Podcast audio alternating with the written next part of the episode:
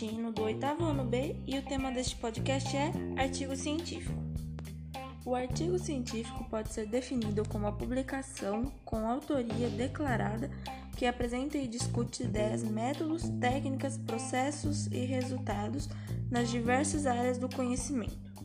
O artigo científico, como o próprio nome já nos revela, caracteriza-se por um texto científico cuja função é relatar os resultados, sendo esses calcados de originalidade, provenientes de uma dada pesquisa.